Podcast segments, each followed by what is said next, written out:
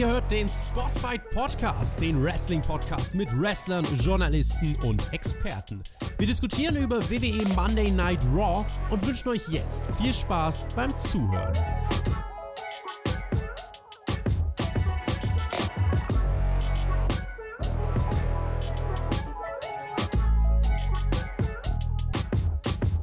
Raw war gut.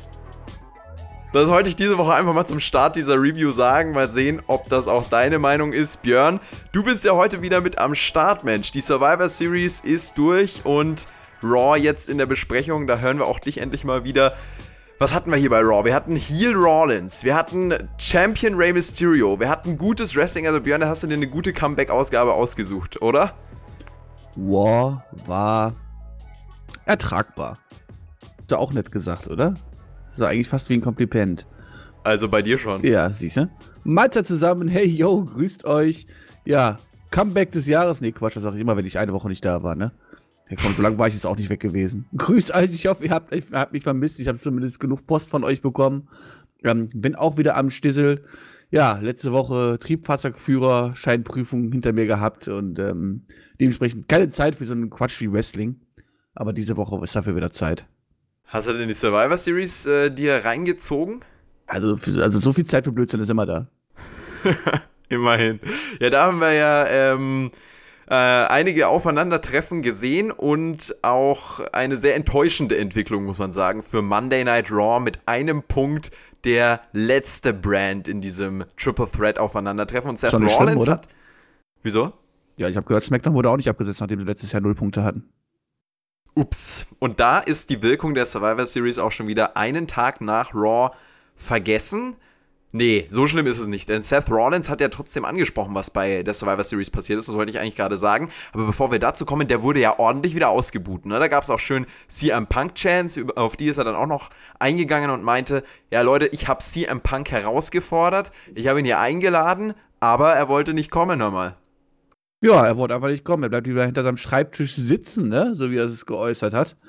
Ähm, ja, mittlerweile ja wirklich ein sehr, sehr interessantes Thema, was ich ja so, wenn ich ehrlich bin, nie hätte kommen sehen.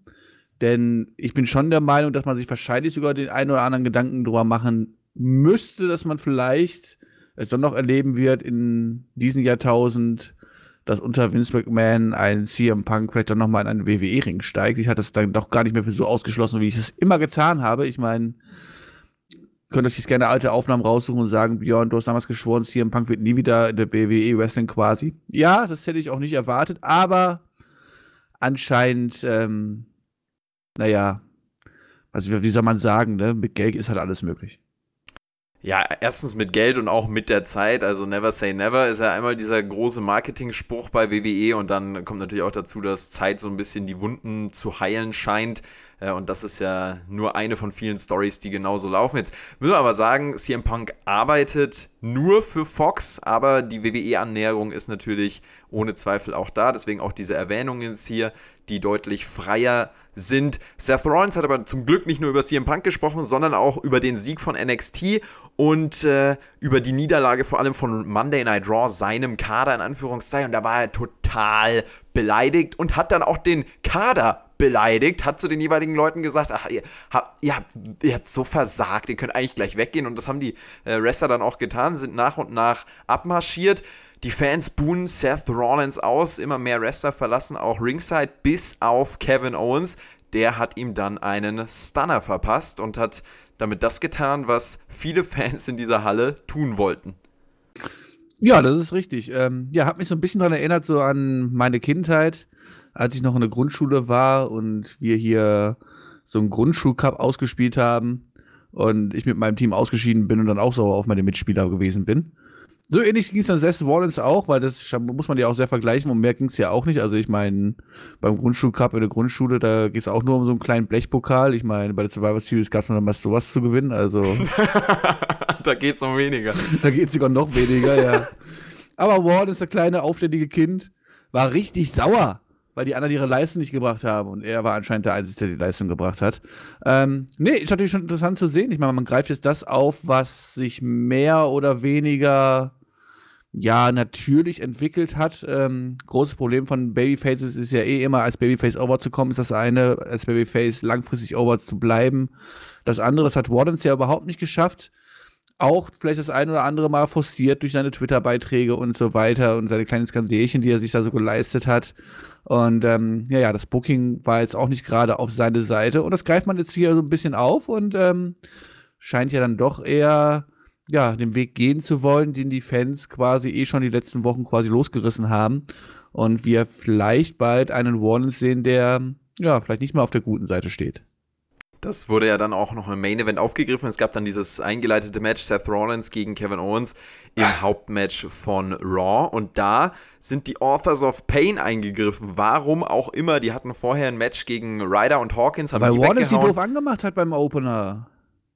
Ja, aber der hat ja alle dumm angemacht, dann hätte er alle rauskommen müssen. Ja, das ist richtig, aber der hat ja AOP richtig beleidigt. Ich weiß nicht, was er gesagt hat. Er hat, glaube ich, sowas gesagt, von wegen, dass die irgendwie gar nicht angetreten sind bei der Survivor Series. Das ist ein Quatsch. Aber jetzt warte mal. Kevin Owens wurde ja von AOP attackiert. Kevin, Kevin Owens hat ja eigentlich. Guck mal, der, der, hat, der hat sich doch nichts zu Schulden kommen lassen. Rollins, äh, der beleidigt AOP. So, und was macht AOP? Die attackieren den, der den Beleidigenden dann quasi weggehauen hat oder weghauen will. Das ist doch, das ist in sich unlogisch. Das ist wohl vollkommen richtig. Ähm, da hast du natürlich recht. Aber AOP hat ja angekündigt die letzten Wochen, dass sie die größten Zerstörer der Welt sind. Hat sich jetzt keiner gemeldet für ein Match. Äh, so ähnlich wie bei Alistair auch kaum einer anklopft und so. Und jetzt müssen sie sich halt irgendwie anders in den Vordergrund schieben.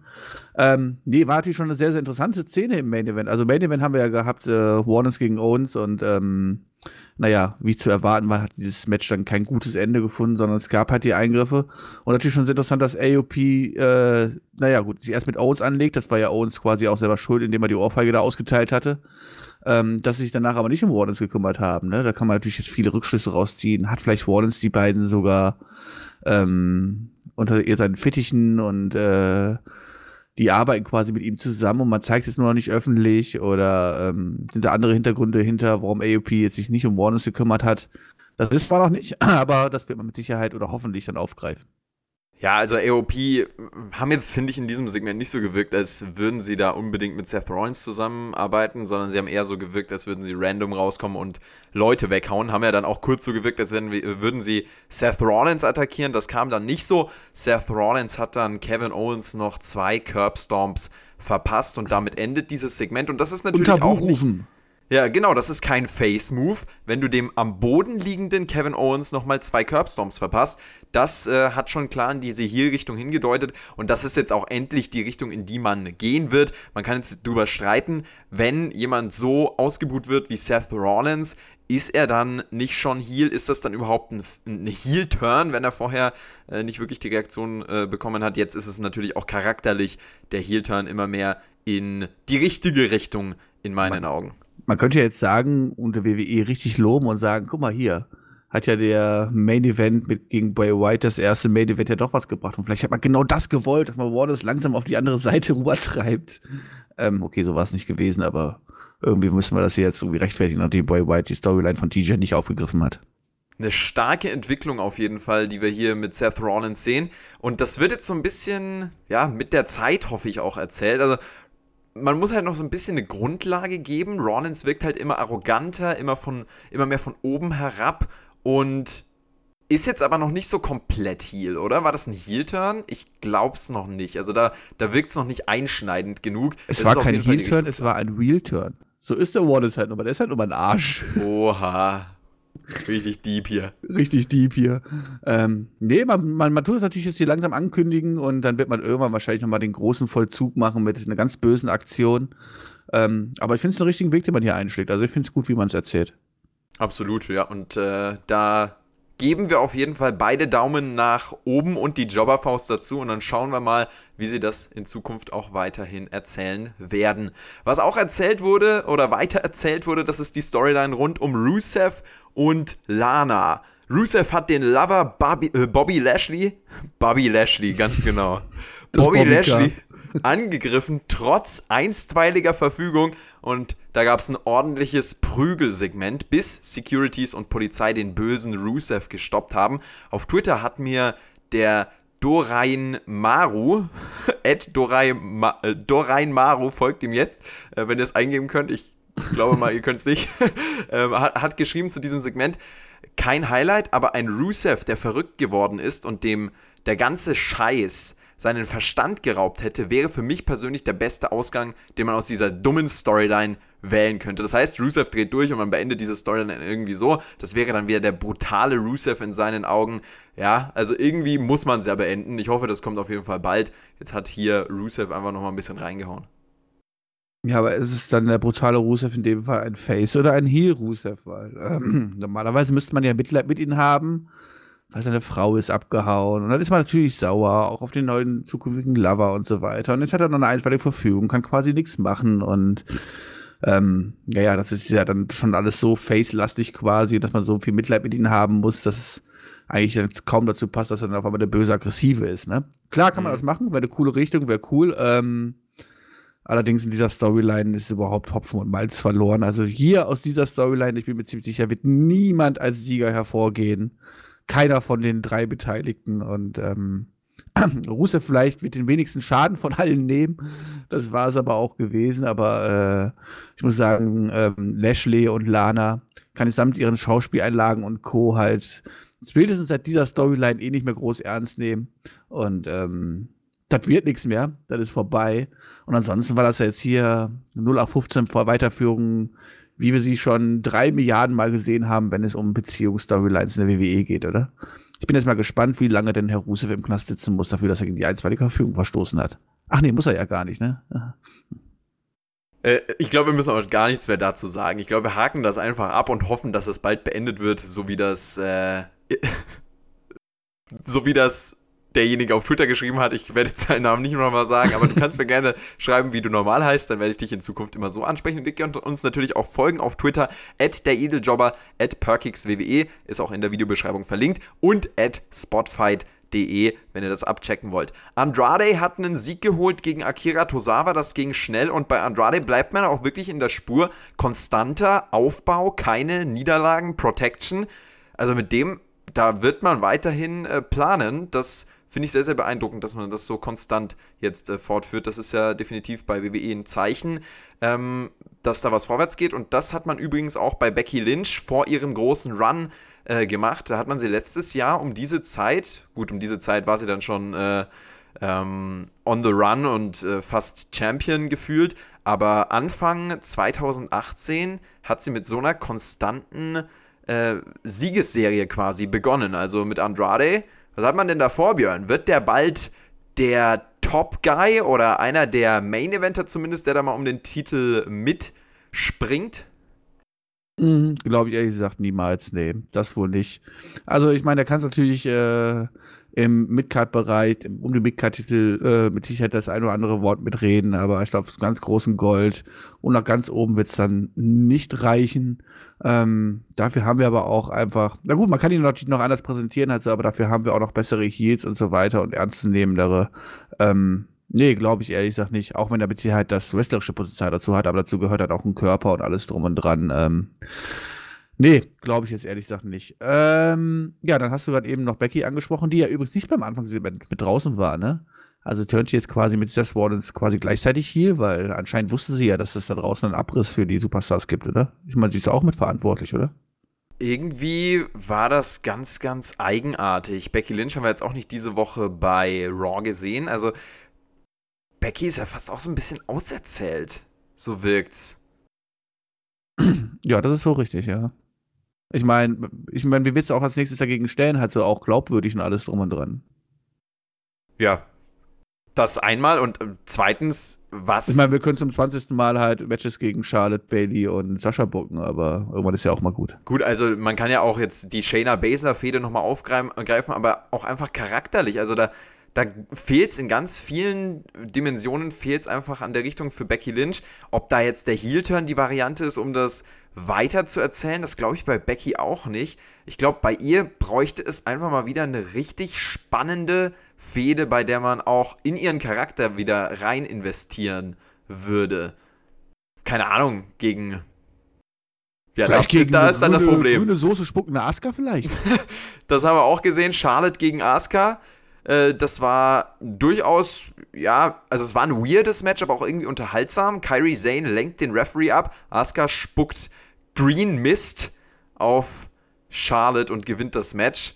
Ja, also das, das wochenlang so weiter. Ich habe 20 Minuten hier gesessen, 20 Minuten darauf gewartet, dass die endlich ihre Scheiße aus ihrem Hals spuckt, weiß, damit das Match zu Ende ist.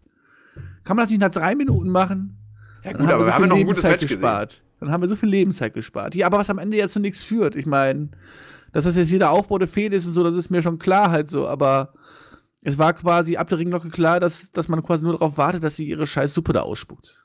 Asuka gegen Becky könnte man vielleicht in Erwägung ziehen, aber da braucht halt dann auch Asuka einen compelling Character sozusagen, also einen ähm, ja in den Bann ziehenden Charakter für eine für eine ja spannende Fehde, aber also das ist ganz ganz schwierig, wie man sich da wieder rausbuckt. Da bin ich auch mal sehr gespannt. Das auf jeden Fall zu den Damen diese Woche. So viel haben wir ja sonst auch nicht mehr gehabt und Becky war gar nicht zu sehen. Aber wer zu sehen war, das war Matt Hardy, der kam zurück. Ist das nicht wonderful? Aus dem Comeback Nichts. Time. So ja. wie ich. So wie ich. So wie du. Comeback Time. Nur er war ein bisschen länger weg. Und ich werde auch nicht als Loser dargestellt, oder? Nee, das mache ich selber. Buddy Murphy hat ihn weggehauen. Da ging's ab. Buddy Murphy hat ihn weggehauen. Ja, wirklich, er war ja fast schon Squash, muss man ja fast sagen. Ne? Also drei Minuten oder was halt so, da war die Sache auch schon wieder vorbei und das Comeback erledigt. Ja gut, jetzt muss man natürlich auch ehrlich sagen, ähm, viel mehr kannst du auch an Matt Hardy im Jahr 2019 auch nicht gebrauchen, als äh, andere Leute vielleicht noch mit ihm aufzubauen. Und Buddy Murphy ist ja im Aufbau, der kann es gebrauchen. Von daher hat man da zumindest einen richtigen Aufbaugegner gewählt. Ansonsten muss man auch im Jahr 2019 mit äh, Matt Hardy nichts mehr, glaube ich, groß planen und so weiter. Und es sah auch nicht so gut aus, muss ich sagen. Ganz schön aufgegangen, oder? Ähm, Brötchen zu viel gegessen morgens. Ja, früh, das kann man ihm jetzt auch mal verzeihen. Also, ich finde das sehr, sehr bemerkenswert. Der kommt zurück, der ist ein großer Name, der ist sich nicht zu schade, hier gegen Buddy Murphy zu verlieren. Vielleicht ja, keine andere Wahl, das ist ein Arbeitgeber. Ja, gut, wenn aber. Wenn er halt vorher jedes Mal irgendwie wochenlang im Knast sitzt, äh, fünfmal. Nee, das war der andere. Das, das war, der also, andere, da, ja. Da stimmt, dürfen wir jetzt ja. nichts verwechseln. Ich meine nur, also. Es er war gibt nur verletzt, ja ist richtig. Immer wieder. Ähm, auch Backstage-Geschichten von Veteranen, die dann sagen, boah, in dem sehe ich Potenzial. Und dann gehen die zu Vince und sagen, ey, Vince, kann ich mal gegen den verlieren? Ich würde dem gerne so ein bisschen Push verleihen. Und dann macht, macht Vince das, buckt das so und dann äh, sieht der junge, aufstrebende Superstar wieder sehr, sehr gut aus in diesem Match. Und du glaubst in dem Fall, dass äh, Matt Hardy zu Vince gegangen ist, hat gesagt, ich möchte unbedingt gegen Buddy Murphy mich hinlegen und ihm aufbauen. Weil ich weiß, ihr werdet aus dem Aufbau bestimmt was Großes machen, wenn ich mich für ihn hingelegt habe. Unmöglich ist es nicht, aber natürlich stellst du es jetzt wieder als unrealistisch dar, Björnster, ja. Merke ich auch.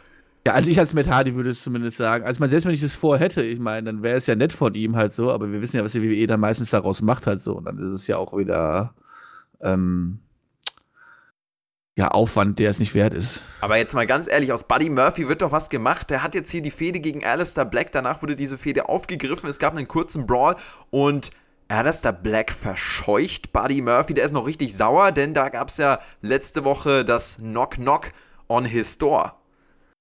Ja, aber ähm, wir bauen jetzt Buddy Murphy auf, ja? Und wie lässt du dann die Fehde gegen Alistair Black enden?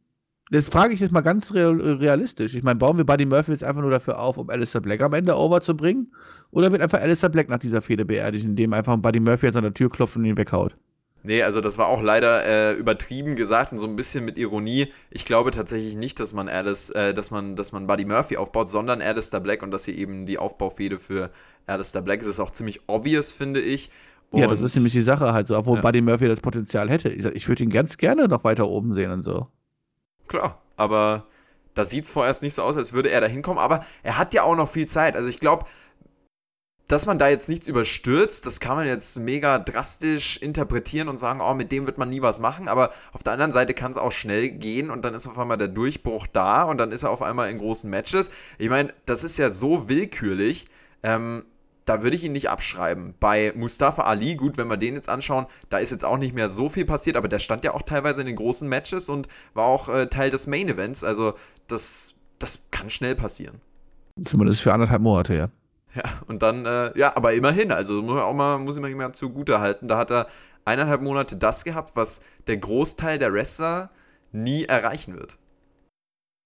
Das ist wohl wahr. Das ist wohl wahr. Wobei man auf der anderen Seite aber auch sagen muss, dass andere Wrestler schon viel mehr erreicht haben, die weniger können, ne? Jinder Mahal zum Beispiel.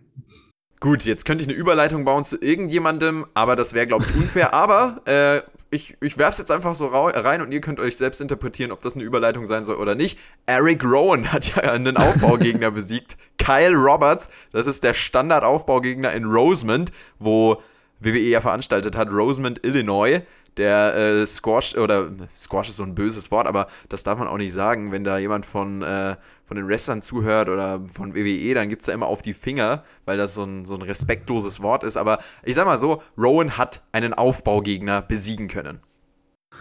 Ja, und hat sich vorher noch mit seinem Käfig unterhalten. Wichtiger Punkt, den wir nicht vernachlässigen dürfen. Da wird bestimmt jetzt eine riesen Storyline raus. Wir wissen immer noch nicht, was drin ist, Björn. Das ist ja richtig aufregend. Das, das, Alter, das bringt mich zum Einschalten. Hey, ich will wissen, was da drin ist. Und jetzt wird es hier langsam erzählt. Vielleicht hat er ja, vielleicht hat er ja ein Püppchen aus dem Firefly Funhouse äh, entführt. Ich bin ganz ungeduldig. Mercy the Buzzard? Geil. Und dann, dann gibst du große Fehler gegen Boy White. Bin sehr gespannt. Ja, also die hängen Geil. doch zusammen. Eric Rowan und äh, Bray Wyatt, das sind doch ehemalige gute Bros. Wieso ja, ehemalig. Nicht? Ehemalig. Zeit ist vorbei. Schade. Nee, warten wir mal ab. Ähm, ja, mal gucken, was in diesem Käfig sich befinden wird. Oh, das ist ja irgendeiner, der der Wrestler mal so nett und wenn der Eric Rowan rauskommt mit ihm, dass er einfach mal hingeht und einfach mal ähm, die Plane wegmacht. Irgendwann wird es passieren und dann werden wir wissen, was da drin steckt. Aber ich, also ich bin wirklich ganz gespannt, was er da was er da hat. Ich will auch gar nicht spekulieren, weil das geht immer in so eine weirde Dimension rein. Ob man da jetzt über äh, irgendwelche Tiere spekuliert, über was noch komischeres. Wir warten einfach mal ab und äh, sind gespannt auf die Skurrilität meine dieser Storyline. Meine Prediction, da ist der Kopf von Sister Abigail drin. Lecker Schmecker. Und deswegen, also ich, ich wollte auch, ich, ich will gar nicht spekulieren, wir gehen zum Hauptpunkt der Show und für mich auch das Highlight dieser Show. Das ist das, was um Rey Mysterio passiert ist. Vorher möchte ich aber anfangen mit äh, dem eigentlichen Ursprung dieser großen Storyline an diesem Abend, denn dieser großen Storyline. Ich kann dir sagen, Björn, das war ja richtig groß. Du weißt ja, OC, du kennst ja auch persönlich, hast ja schon getroffen, hast ja herausgefunden, das sind richtige Mobber. Eigentlich sollte nämlich Umberto Carrillo, kannst du Carrillo mal kurz sagen?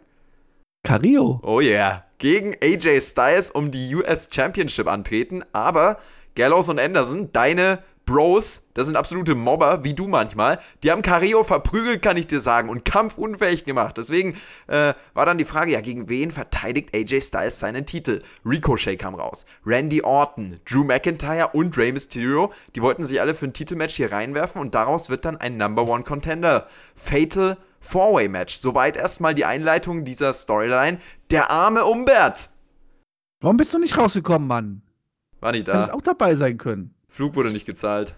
Ich meine, du hast immerhin, glaube ich, mindestens genauso viele Erfolge vorzuweisen, wie die vier, die da rausgekommen sind, um da anzutreten zu dürfen, um Number One Content. Glaube ich eher oder? weniger. Rey Mysterio, der ist ehemaliger World Champion.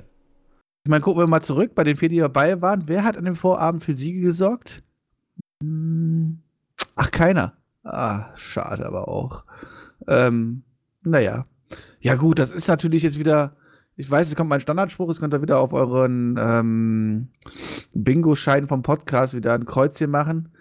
Ja, das war halt Als ob sowas Aufbau, ne? wirklich existiert. Ich habe tatsächlich schon einen zugeschickt bekommen.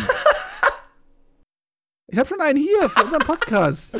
Jetzt pass auf, schick dir mal bitte rüber. Dann bauen wir den im nächsten Review-Podcast ein. Mache ich sehr gerne, schicke ich dir gleich rüber. Habe ich von einem Zuschauer auf Twitter zugesagt. Oder warte mal, wir machen das im Nachschlag auf Patreon. Da können wir da mal durchgehen, was wir da alles so. was wir da alles machen, so ja. sagen. Also bei mir ist auf jeden Fall, sind zwei Worte dabei. Der Tobi, der äh, verprügelt mich immer fast, wenn ich das sage. Und zwar sage ich sehr, sehr häufig interessant und spannend. Vor allem bei WWE, weil WWE finde ich wirklich interessant und spannend. Ja, es klingt ähnlich wie stets bemüht, ja. Jetzt lass WWE doch, das war eine gute Raw-Ausgabe hier. Auf ein Level. Ähm, nein, aber ich muss hier die, äh, die Catchphrase von mir persönlich raushauen. Das war natürlich wieder 0815 Standardaufbau vom Allerfeinsten, ne? Also, das ist ja. Da kommt der Champion raus und dann kommen da irgendwelche vier Deppen raus, die erzählen, warum sie es gerade verdient haben, Champion zu sein. Der Champion kann einfach dann Matches ansetzen und sagen, ja, dann macht er einfach mal ein Number One Contender Match halt so, dann ich glaube hier, die das sagen, ich bin ja der Champion, ne? So ist kein Thema.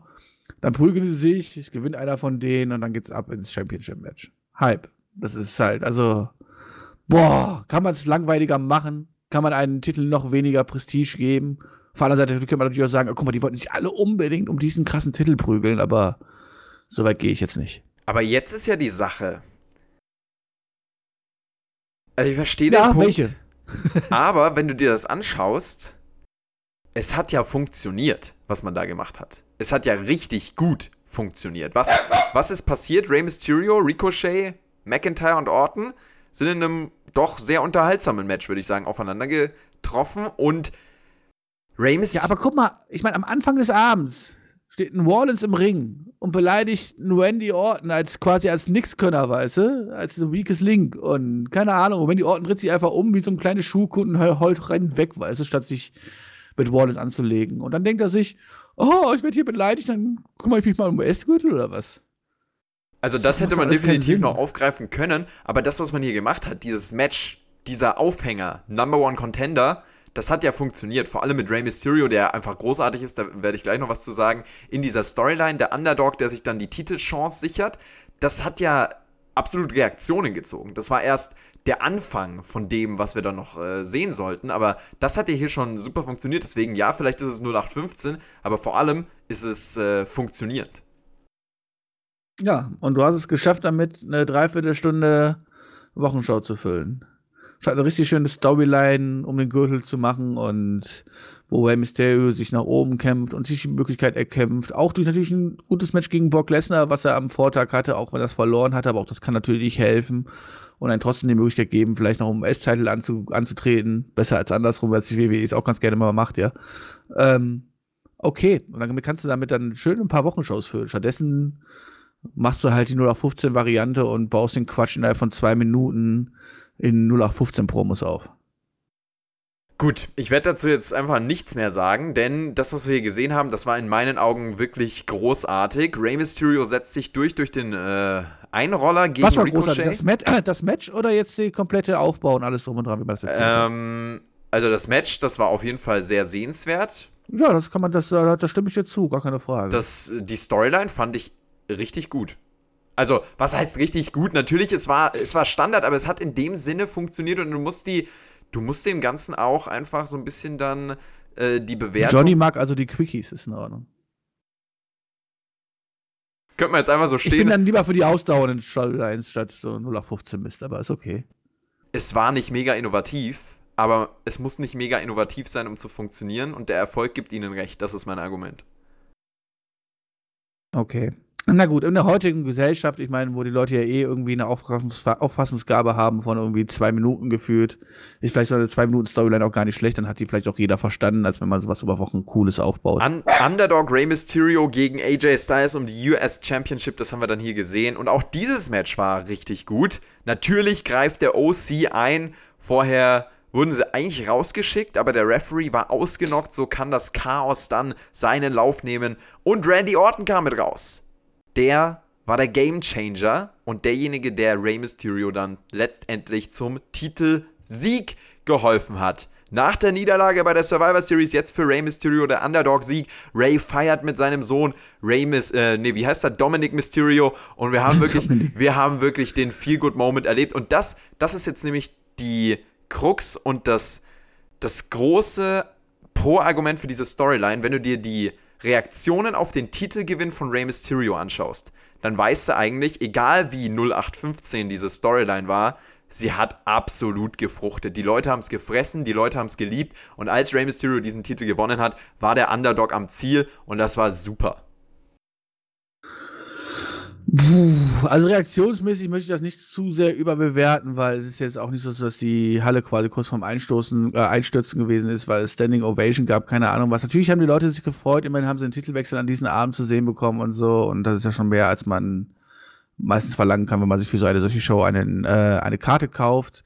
Natürlich waren die dann von davon damit sehr zufrieden und ähm, es war schließlich ein Face, der gewonnen hat. Da, da stimme ich dir bei allem zu und auch die Baby, äh, auch die Underdog-Geschichte und so haben natürlich ganz schön erzählt. keine Frage. Ich meine, man muss natürlich auch erzählen, warum hat Wendy Orton hier eingegriffen. Ich meine, das ist für die Leute, die die Show jetzt nicht gucken, sondern nur unseren Podcast hören, ist vielleicht sehr verwirrend, warum jetzt auch mal Wendy Orton rauskommt und Rey Mysterio hilft. Aber ähm, naja, eigentlich hatte Wendy Orton das Number One Contender Match quasi so gut wie gewonnen gehabt, wenn dann nicht Anderson und Gallows eingegriffen hätten. Und darauf war er wohl noch ein bisschen sauer. Ähm, nur damit Leute das auch an, quasi am Podcast verstehen. Und ja, war schön. Richtig cool wäre das gewesen, halt, wo, weißt du, so, weißt du, was Storyline gewesen wäre? Hau raus. Rey Mysterio sitzt auf den Schultern von Dominik und feiert und Dominik lässt sich einfach nach hinten fallen und verprügelt seinen Papa. Aber das ist, Das da habe ich jetzt auch noch mal drüber nachgedacht. Das sagt ja jeder, oh, ein großer Split Dominic gegen Ray. Ich will das nicht sehen. Ich will das nicht sehen. Ich stelle mir das vor. Ich finde das grauenhaft, wie die Ja, du bist auch Christ. anziehen. Du bist auch Christ, du willst natürlich keine Familienstreit sehen, das ist schon klar. Es liegt gar nicht daran, wenn ich mir das vorstelle, dass ich, dass ich Dominic gegen Ray hier sehe, ne? Dann. Ja gut, also ich möchte das auch nicht sehen, weil ich nicht glaube, dass, ich meine, ich weiß nicht, wie gut Dominik wirklich ist halt so. Also ja, wrestlerisch glaub nicht- Ich glaube überhaupt ich glaub nicht. nicht, dass er bereits bei Weitem so weit wäre, dass er das stemmen könnte und von daher möchte ich das natürlich eigentlich auch nicht sehen, aber das wäre halt Storyline. gut, das wäre eine. Das wäre mein Twist. Und dann hätten sie dir auf die Gesichter zeigen können, die alle total schockiert sind. Oh, wie kann er sich gegen seinen Vater stellen? Und Gut, aber wo wir bei 0815 Storylines sind, das ist ja jetzt auch nicht mega innovativ, ne? das ist wohl richtig, ja. Aber es würde funktionieren, klar, deswegen. Aber es würde funktionieren, wahrscheinlich schon. Also Storyline-mäßig schon, Wrestling-mäßig wahrscheinlich nicht. Nee. Das glaube ich nämlich auch nicht. Also ich will das auf keinen Fall sehen und ich, äh, also auf keinen Fall sollte man auch nicht sagen, aber ich sehe in Dominic gegen Ray keine vielversprechende Fehde und ich fände es auch nicht authentisch, weißt Wobei du? Dominik kann sich natürlich Hilfe holen, indem er sich zum Beispiel Hilfe von seinem Cousin Kai Velasquez holt, der sich dann auch gegen Ray stellt, weil er auf Dominiks Seite ist. weißt Der so. gute Kai Velasquez, wer kennt ihn ein- nicht? Wie heißt er denn? Wie heißt er denn? Keine Ahnung. Ist mir doch Ja, ist auch egal. Ist auch egal. Der Loser da. Lass ihn.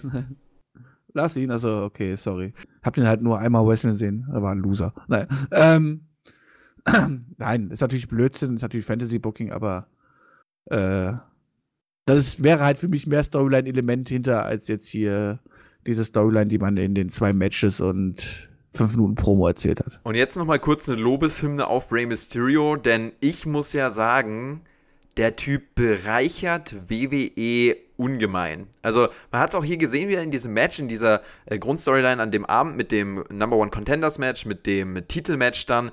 Äh, die Leute fressen diese Rey Mysterio Match Story. Das äh, frisst jede Crowd. Da brauchst du keine Erklärung. Das ist einfach für ein Booking-Team wie WWE ist es super dankbar. Die machen ja auch häufig nicht die tiefsten Charakterentwicklungen und da ist es dann wirklich super dankbar, wenn du jemanden hast wie Rey Mysterio, der einfach im Ring funktioniert, gegen wen auch immer du ihn stellst. Es gibt diese Grundstoryline. Okay, wenn jetzt jemand dabei wäre, wie Hornswoggle, der noch kleiner ist als er, dann funktioniert diese Underdog-Mentalität auch nicht, beziehungsweise diese, diese Underdog-Match-Story. Aber prinzipiell hast du da schon mal einen Riesengewinn und dann ist er eben auch noch mit seinem Charisma, mit seinen Promo-Fähigkeiten ein super Gesamtpaket.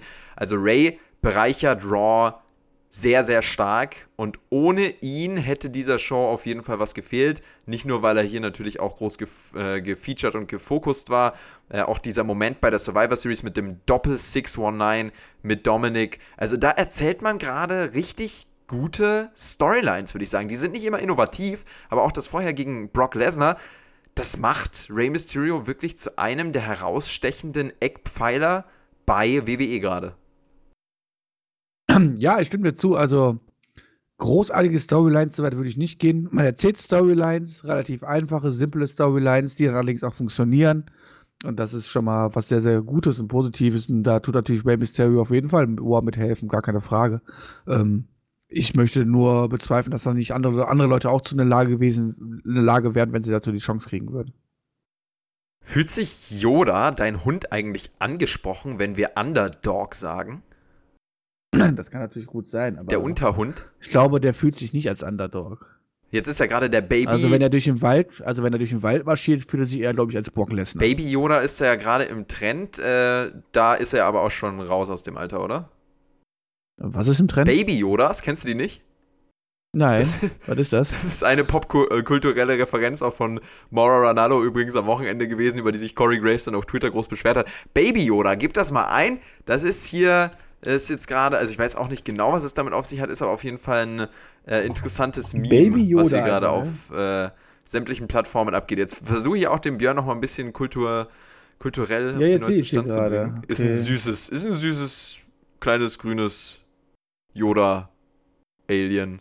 Der kommt hier im neuen Star Wars vor oder wie kommen die jetzt da Ich gerade? bin ja großer? Star Wars-Fan auch gewesen, aber ich weiß tatsächlich nicht, wie die Spezies von Yoda heißt. Könnt ihr das mal in die Kommentare schreiben, liebe Star Wars-Fans? Das äh, ist mir gerade nicht eingefallen. Ja, aber das hat auch gar nichts mit Raw eigentlich zu tun. Wie sind wir jetzt hier hingekommen? Manchmal buckt man sich beim Podcast in so Ecken, aus denen kommt man auch schwer wieder raus. Gerade ist so eine. Ja, aus der, aus, der, aus, aus der Story muss ich jetzt auch wieder herausgucken. Ich bin mal sehr gespannt, wie die jetzt vom, vom Baby Yoda zu.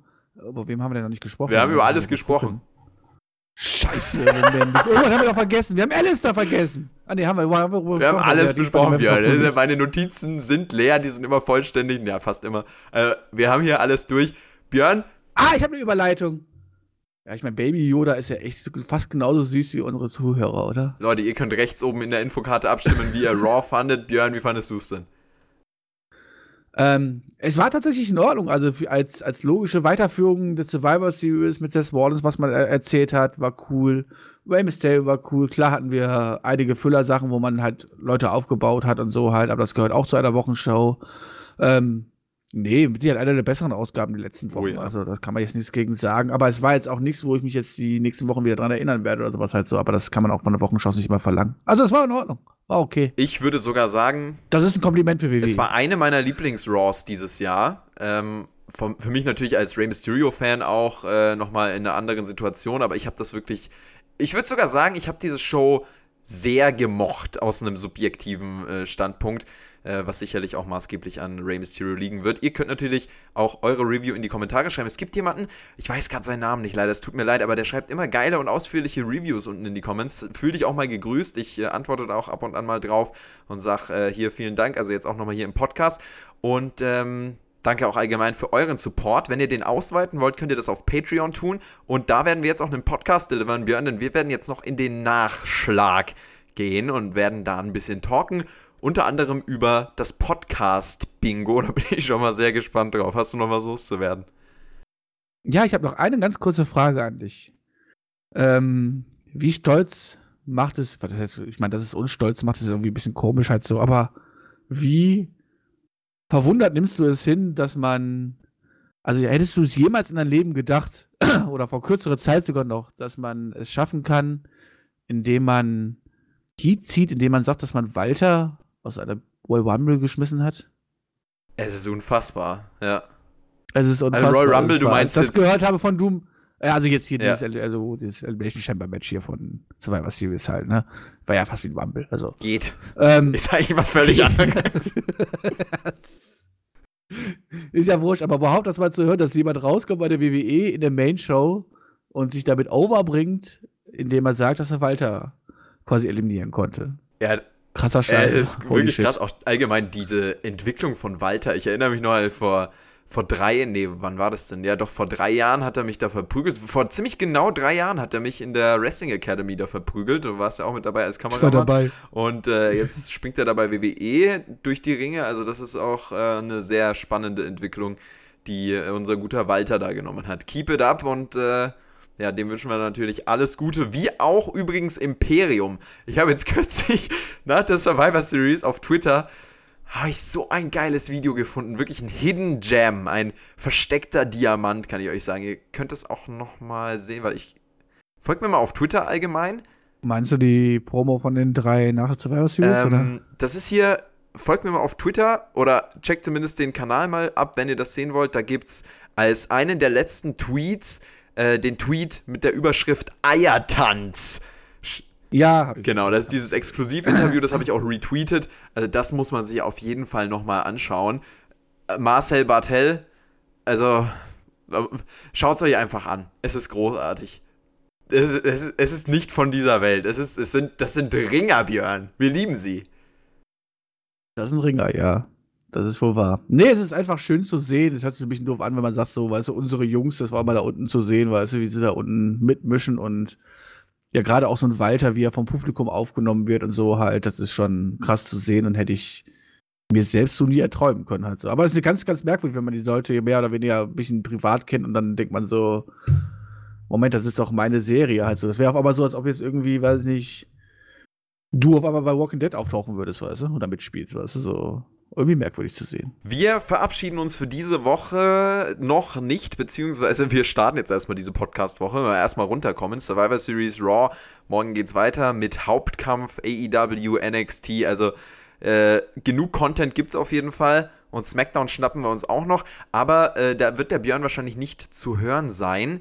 Äh, Jonas war jetzt letzte Woche schon da. Kann sein, dass er auch diese Woche wieder mit am Start ist. Äh, Björn. Tut mir leid für euch, dass ihr Jonas ertragen müsst. Habe ich nicht. Björn äh, ist er äh, tatsächlich zeitlich sehr eingespannt aktuell. Ja, Björn, du bist natürlich äh, auch herzlich eingeladen für SmackDown. Aber die Frage ist, ob du das dann auch hinkriegst. Ah, ich habe mit Jonas so viele Podcasts früher aufgenommen. Lass das mal lieber. Heißt? Nahe Zukunft nicht, nee. okay, na gut. Wir sind auf jeden Fall sehr gespannt, äh, wie wir das äh, hinkriegen. Jetzt ist der Podcast auch von der Klippe gestürzt. Das war heute richtig gut. Ein richtig guter Podcast, richtig flott. Und jetzt am Ende ist er, ist er runtergefallen. Warum? Wir bauen die Story auf. Krasse Rivalität. Krasse Rivalitäten hier. Wir müssen ja was ja auch dem Publikum hier liefern, weißt du. Die machen sich jetzt Gedanken, weißt du. Mhm. Wir, wir bieten jetzt hier wenigstens weißt du, diese äh, Sachen, die wir immer fordern, weißt du, so Teaser auf das nächste Mal, wo die Leute sich fragen, oh, wird es da wieder irgendwie weitergehen, wird, werden die nächsten Gerüchte gestreut, was wollte Björn jetzt damit sagen und so weiter, weißt du? So macht ich weiß das. gar nicht, was du meinst. Bei Raw gibt es auch einen Teaser. Eric Rowan's Käfig bringt mich auch nächste Woche wieder zum Einschalten. Hört uns da auch nächste Woche für Raw. Und wir hauen rein. Bis zum nächsten Mal. Bis zur Hauptkampfepisode gleich auf Patreon. Da geht's weiter. Reingehauen.